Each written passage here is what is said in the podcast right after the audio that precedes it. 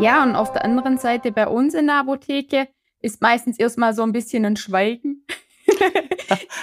Dieses Mal natürlich auch eine recht anspruchsvolle Rezeptur, wie ich finde. Wie sind denn so deine Überlegungen rund um diese Rezeptur gewesen? Also wir schauen natürlich von der Praxisseite her meistens erstmal, kann man denn vielleicht die Grundlage fertig kaufen? Das wäre immer der schönste Fall. Herzlich willkommen zu unserem Podcast Mörserkittel Beipackzettel mit vielen spannenden Themen rund um die Apotheke. Und heute zum Thema ZR-Ringversuch Dexamethason mit Claudia Schwan und Sarah Siegler.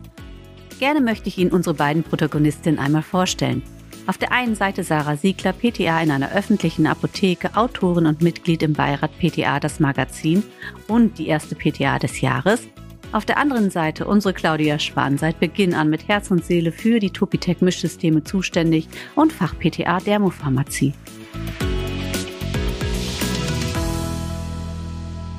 Ähm, ja, hallo, guten Morgen, Sarah. Schön, dass du Zeit gefunden hast. Ich freue mich, mit dir über ein Thema zu sprechen, was uns aktuell beschäftigt hier bei uns. Und das ist der neue ZR-Ringversuch, der erste Ringversuch 2023. Und hergestellt wird ja ein Dexamethason-Gel, ein Hydrogel, 0,1 Prozent, 100 Gramm. Ja, und da haben wir uns schon das ein oder andere Mal drüber unterhalten und heute mal für unsere Zuhörerinnen und unsere Zuhörer das Ganze. Ja, hallo, liebe Claudia. Ich freue mich auch, dass du mich zu diesem kleinen Expertenaustausch eingeladen hast, denn ich glaube, der ZL-Ringversuch ist mittlerweile in Apotheken flächendeckend wirklich ein Thema, wo man sich viel damit beschäftigt. Und gerade die Daten und Fakten dazu zu erfahren, ist sicherlich für unsere Zuhörer sehr interessant. Ja, das kann ich mir vorstellen. Also bei uns ist auch immer großes Hallo, wenn wir die Rezeptur genannt bekommen. Und dann geht das ja auch schon los mit den ganzen Überlegungen. Ähm, ja, wie, wie stellt man sowas jetzt her? Ne? Wir überlegen natürlich einmal, das ist jetzt die Rezeptur XY, also in dem Falle ein Hydrogel mit einem Wirkstoff, der sich darin nicht löst. Und dass man diese Rezeptur per Hand herstellen kann, das denke ich ist außer Frage. Und ich stelle mir dann die, die Frage, wie kann man das auf den Topitec ummünzen, das Ganze? Ja, und auf der anderen Seite bei uns in der Apotheke ist meistens erstmal so ein bisschen ein Schweigen. Dieses Mal natürlich auch eine recht anspruchsvolle Rezeptur, wie ich finde. Mhm. Wir haben bei uns in der Apotheke ja so ein rotierendes System im Rezepturlabor, sodass quasi fast jede PTA einen festen Tag dort verbringt und so muss oder darf bei uns auch jeder mal einen Ringversuch machen. Und ähm, ich wähle dann immer aus, wer das sein darf. Und dann fangen bei uns immer erst so nach und nach auch die Vorbereitungen dazu an. Also quasi um wirklich zu schauen, haben wir die Grundstoffe dazu da, muss noch was bestellt werden. Und dann natürlich, wie packen wir das Ganze an? Mhm. Ja, das ist äh, interessant. So stelle ich mir das auch vor. Bei uns ist es ja etwas anders. Ich bin hier in dem Moment alleine und ich darf alle Rezepturen herstellen. äh, ja, das ist immer auch ganz spannend. Ähm, wir haben uns überlegt, dass wir uns ja mal zusammen diese Rezeptur anschauen wollen. Und du hattest mich im Vorfeld gefragt, wie lange wir denn vorab, vorab, bevor es losgeht, schon eine Information vom ZL bekommen. Ja, das ist gar kein großes Geheimnis. Ihr, ihr in der Apotheke, ihr bekommt ja ungefähr 14 Tage vorab eure Info, wenn ihr euch angemeldet habt. Ja. Und wir melden uns dauerhaft an. Seit 2004 nimmt also Wepa auch an allen Ringversuchen teil mit den Topitex und ich kriege in der Regel so vier bis sechs Wochen vorher eine Info über die Rezeptur, über die genaue Zusammensetzung. Ja, und dann geht das eben los. Ich schaue mir gerne die Informationen im DRC-NRF an. Da finde ich immer ganz wertvolle Hinweise zu dem Wirkstoff oder hier zu dem Gel. Das ist ja ein Gel, vielleicht nochmal kurz zusammengefasst, ein, ein äh, Hydrogel mit Camellose Natrium als äh, Gelbildner. Drin ist noch Glycerin, Wasser und äh, Dexamethason. Und dann habe ich mir natürlich auch überlegt, oh Mann, ein Gel im Topitec zu machen, das ist natürlich eine, eine Herausforderung. Und wie geht man am, am besten vor? Und ähm, ja, reden wir gleich nochmal im Detail auch drüber, wie du das machen würdest. Und ich habe mich auf jeden Fall dafür entschieden, dann den Gelbildner mit dem Wirkstoff in einer Fanta-Schale extern anzureiben, einfach weil ich ja Sorge hatte, dass das Gel eventuell klumpig werden könnte und dass man das Dexamethason in ein fertiges Gel auch vielleicht nicht gut einarbeiten könnte. Wie sind denn so deine Überlegungen rund um diese Rezeptur gewesen? Also wir schauen natürlich von der Praxisseite her meistens erstmal, kann man denn vielleicht die Grundlage fertig kaufen? Das wäre immer der schönste Fall. In diesem Fall geht es natürlich leider nicht. Und dann überlegen wir uns, wie ist denn für uns die sicherste Herstellvariante? Also wie würden wir es wirklich machen, wenn wir es jetzt in der Apotheke herstellen? Und dann suchen wir natürlich, gibt es schon irgendwelche Informationen vorab, aber wenn ähm, gar nichts da ist, dann gehen wir oft schon beim Ringversuch den Weg, der für uns der sicherste darstellt. Und ich glaube, da greifen dann eben viele zur Fantaschale. Ich sehe dann einfach dazu rein, wie wird mein Produkt, kann ganz genau fühlen und spüren, wie sich dann eben die Konsistenzen vereinigen. Und wir würden wahrscheinlich in dem Falle auch den Weg gehen, dass wir einfach den Wirkstoff vorab anreiben in dem Anreibemittel und dann eben auch den Gelbildner anreiben mit dem Anreibemittel, indem der sich ja nicht löst. Und dann müssen natürlich die Konservierungsstoffe vorab schon im heißen Wasser gelöst werden. Und dann würde man eben Schritt für Schritt zuerst das Gel herstellen und ausquellen lassen, was in dem Fall viel Zeit beansprucht, muss man wirklich sagen. Und dann würde man nachher Lege Artis eins zu eins den Wirkstoff, der angerieben ist, mit der Gelgrundlage vereinigen und immer häufig abschaben, damit man nur wirklich eine homogene Sache bekommt. Wir stellen ja ein Suspensionsgel her. Da ist es immer besonders wichtig, dass man wirklich sauber arbeitet beim Homogenisieren, weil wir möchten ja nachher eine wirklich gute, gleichmäßige Verteilung des Wirkstoffs in der Grundlage. Das wird ja nämlich nachher auch getestet und auf das kommt es quasi an. Ja, da sagst du ganz viel Wahres äh, rund um diese Rezeptur. Das sind auch meine Überlegungen gewesen, vor allem die Sache mit der Konservierung. Ähm, mir war gar nicht so ganz klar, dass sich Sorbinsäure wirklich nur in sehr heißem Wasser löst, im Grunde in siedendem Wasser. Ähm, und Kaliumsorbat ist da völlig unkritisch. Das, äh, der Wirkstoff löst sich ja sofort auch in kaltem Wasser. Und dann haben wir genau das. Ich muss einfach die Wasserphase sehr stark erhitzen, wenn ich denn bei Kaliumsorbat und Sorbinsäure bleiben möchte. Und das heißt und am Ende wieder für unser Gel. Ähm, wir müssen mit Wasserverdunstung rechnen und wir müssen unbedingt darauf achten, dass wir verdunstetes Wasser am Ende ergänzen. Genau. Und das, hm, genau, richtig. Und das bedeutet auch wirklich ganz dolle aufpassen, dass ich Tara nehme oder das Gewicht mir notiere meiner Mischeinheit. In der Fantaschale, wenn ich in der Fantaschale arbeite, dann ist das relativ einfach. Da habe ich immer meine Fantaschale und das Pistil. Und wenn man wiederum mit einem Mischsystem wie Topitec arbeitet, ist das in dem Moment die Kruke mit dem Hubboden Werkzeugwelle eingeschoben und der anhängenden Mischscheibe, weil das ist meine Mischeinheit, die ich im Gerät habe und die ich auch wirklich hinterher wieder gegenwiege. Und da muss einfach am Ende alles stimmen. Eine Sache noch, da habe ich über mich selbst ein bisschen geschmunzelt, nachdem wir unsere Proben hergestellt und eingeschickt haben, ähm, man kann ja auch anderweitig konservieren. Man kann, könnte ja auch Zitronensäure wohl nehmen und auf die Sorbinsäure verzichten und dann äh, das, das mit kaltem Wasser das alles managen. Aber der Gedanke ist mir ehrlich gesagt ein bisschen spät gekommen. Also wir haben uns an die Originalvorschrift gehalten, Kaliumsorbat, Sorbinsäure und das mit dem heißen Wasser gemanagt und das hat auch wunderbar geklappt. Also ich glaube auch, dass man da tatsächlich, wenn man dann was einschicken muss, uns um den Ringversuch geht, ähm, möglichst wenig rumexperimentiert und einfach den sicheren Weg geht.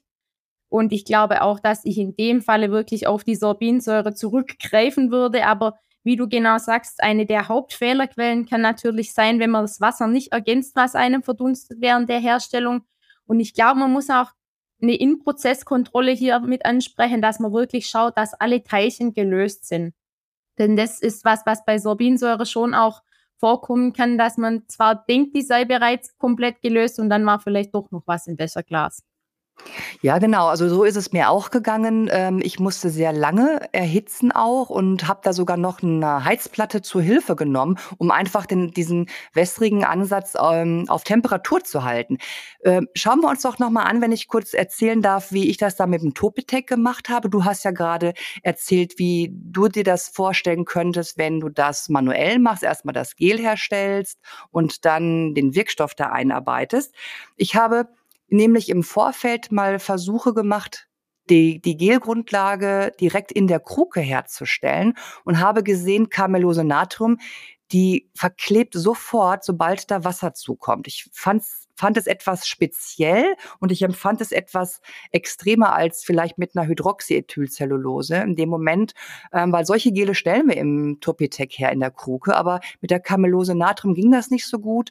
Also mh, hm, habe ich tatsächlich auch, wie du das vorgeschlagen hast, erstmal Dexamethason in einer Fantaschale mit dem Glycerin angerieben und habe dann Camellose Natrium dazugegeben und habe wirklich eine Anreibung gemacht. Und das wird so wie dünnes Marzipan. Das sieht also richtig schön aus, macht richtig Spaß, sowas mal zu, zu, zu mischen. Und habe dann meine wässrige Lösung genommen, die hatte ich ja schön heiß, habe die Kruke genommen, den Deckelsitz nochmal überprüft. Das ist also hier an der Stelle nochmal ein Special-Tipp. Wenn man mit viel Flüssigkeit arbeitet, einfach mal schauen, ist der Deckel richtig aufgeschraubt. Nicht überdrehen, aber der darf eben auch nicht locker sitzen, weil dann kommt das heiße Wasser da rein und da rein den Ansatz aus der Fantaschale überführt, dann plumpst diese Anreibung wirklich auf den Krukenboden. Das sieht total schön aus. Und ja, die Kruke zumachen und dann mischen da haben wir für die drei Topitex diesmal dieselben Mischparameter ähm, erarbeitet. Also wir machen da keinen Unterschied, ob du jetzt in deiner Apotheke den Topitec Touch hast oder den Automatik oder den Expert, ist völlig egal.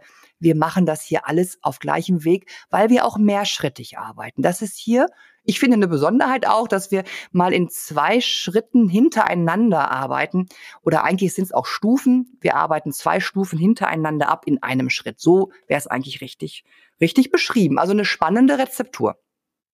Ja, das sehe ich auch so. Und vor allen Dingen auch mit der Karmelose eben ein Quellstoff, mit dem wir nicht tagtäglich umgehen, wie du schon richtig gesagt hast. So Hydroxyethylcellulose, das ist was, das kennt man, mit dem arbeitet man. Aber bei einem Stoff, den ich nicht kenne, ist es schon vorab wichtig zu wissen, wie verhält der sich denn? Weil, wie du ganz richtig sagst, er klumpt ganz gern, dann muss ich wirklich schauen, wie bekomme ich die Klumpen weg. Das ist auch in der Fantaschale ein großes Problem. Man muss es teilweise bis zu vier Stunden ausquellen lassen, bis dann wirklich die Klumpen ganz weg sind. Und ähm, ich glaube, wenn man da in der Situation ist, den Ringversuch herstellen zu müssen, da lastet ja auch ein gewisser Druck auf einem. Ja, ganz bestimmt sogar, ja. Da kommt man dann vielleicht auch leicht in die Panik und denkt, das müsste doch jetzt schon längst gut sein. Ja, genau. Also da sagst du auch wirklich was. Äh, mit dem Quellen, äh, das war mir gar nicht so ganz bewusst, weil ich es ja in einer geschlossenen Kruke habe. Da ist wieder so ein Unterschied. Ne? Wenn ich in der Fantaschale arbeite, dann sehe ich das alles.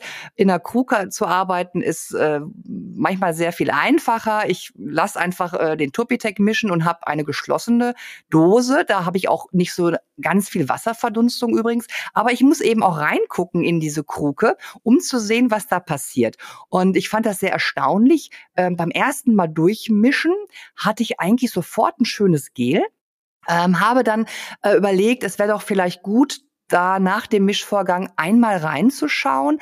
Und das war auch gut so, denn ich habe bei einigen Proben gesehen, dass in der Mischscheibe und an dem Hubboden der Kruke, dass sich da so feste Gelklümpchen abgesetzt haben. Und die habe ich dann mit dem Spatelmesser wirklich abgekratzt, wieder zum Gel gegeben. Dann habe ich nochmal Wasser ergänzt und da war das so in der Regel ein halbes Gramm bis ein Gramm was gefehlt hat bei den meisten äh, Rezepturansätzen. Die Kruke nochmal verschließen, nochmal mischen und dann war es eigentlich schon, wie ich fand, ein schönes Gel. Aber es wird so sein, bis das richtig durchgequollen ist, dauert es ein paar Stunden und lässt man ja einfach an der Seite stehen, passiert ja nichts mehr mit. Genau, aber ich denke, das ist ein ganz wichtiger Punkt. Das muss man einfach vorab wissen. So verfällt man dann eben auch nicht in die Panik. Ja, das stimmt. Wenn man Gele macht man einfach nicht so häufig. Ne? Wir kennen Cremes im Ringversuch, wir kennen Emulsionen, wir kennen alles Mögliche, aber nicht so unbedingt Gele.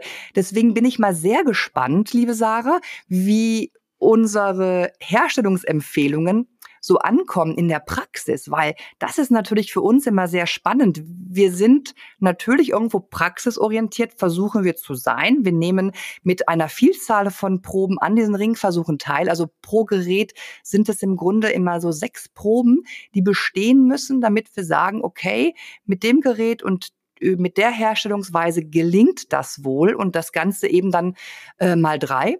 Ähm, das heißt aber nicht, dass das, was wir uns ausgedacht haben und wie wir es formulieren, auch gut verstanden wird immer in der Praxis. Und da gucke ich dich dann wieder an. Wie gehst du denn so vor mit der Informationspolitik oder mit diesen Herstellungsempfehlungen? Hast du da noch mal einen Tipp für unsere Zuhörer? Also grundsätzlich informiere ich mich natürlich auch gern im NRF. Da finde ich auch wirklich den Online-Teil immer sehr wichtig, weil man da einfach noch ganz, ganz viel mehr Informationen findet. Aber ich bin natürlich schon immer glücklich, wenn ich eine schwarz auf weiß gedruckte Herstellungsempfehlung, so wie ihr sie zum Beispiel macht, findet, weil man damit natürlich einen recht sicheren Weg geht. Ihr habt es erprobt, ihr habt es erforscht, man weiß, es funktioniert so und da gehe ich schon gern eben nach diesem Rezept, was ihr quasi entwickelt habt, vor und macht es dann auch so. Weil dann habe ich, sage ich mal, auch ein bisschen Last von meinen Schultern genommen, indem ich einfach sage, hier stand das schwarz auf weiß, so habe ich das gemacht.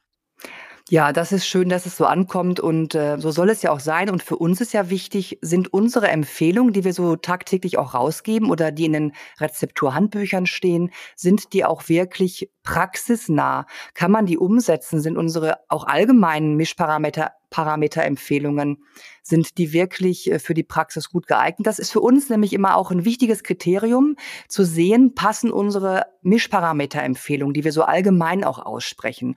Und wenn dem so ist, dann umso besser. Nur wenn wir mal merken, Mensch, der Wirkstoff, der lässt sich nicht gut verteilen oder es sind noch Partikel hinterher sichtbar in der mikroskopischen Auswertung, da muss man vielleicht doch vorher noch anreiben. Das sind wichtige Erkenntnisse für uns und die kommen eben dann auch nur zu tragen durch unsere Teilnahmen und auch dann durch die Teilnahmen durch die Apotheken.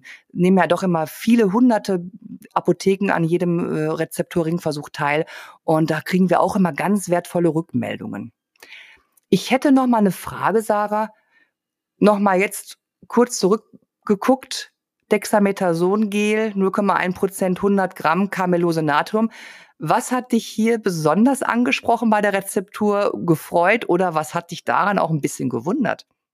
Also ich habe natürlich, als ich die Rezeptur gesehen habe, auch erstmal ein bisschen gestutzt. Denn es ist, wie wir gesagt haben, einfach eine eher unübliche Rezeptur.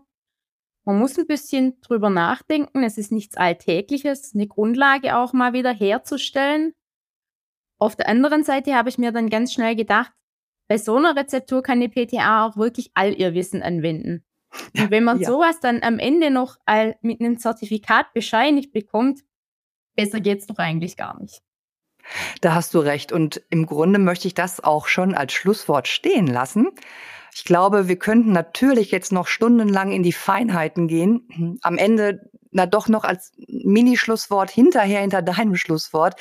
Informationen findet man auf www.topitech.de, wenn man es denn mit dem Mischsystem herstellen möchte und wenn man sich darüber informieren möchte. Und wir haben sogar diesmal ein kleines Video gedreht. Das möchte ich auch noch schnell erwähnen, weil es eben doch wirklich eine Herausforderung ist, dieses Gel herzustellen. Also quasi das Schlusswort hinter deinem Schlusswort, liebe Sarah. Ich würde sagen, haben wir es für heute und ich freue mich sehr aufs nächste Mal, auf das nächste Thema und ich wünsche dir bis dahin noch eine rührige Zeit. Vielen Dank, liebe Claudia. Es hat mich auch sehr gefreut und ich freue mich natürlich auch schon auf unseren nächsten Plausch. Mach's gut. du auch. Tschüss, Sarah. Vielen Dank fürs Zuhören und bis zur nächsten Folge vom Mörserkittel Beipackzettel bei WEPA Apothekenbedarf. Für die heutige Unterhaltung haben gesorgt Sarah Siegler und Claudia Schwann.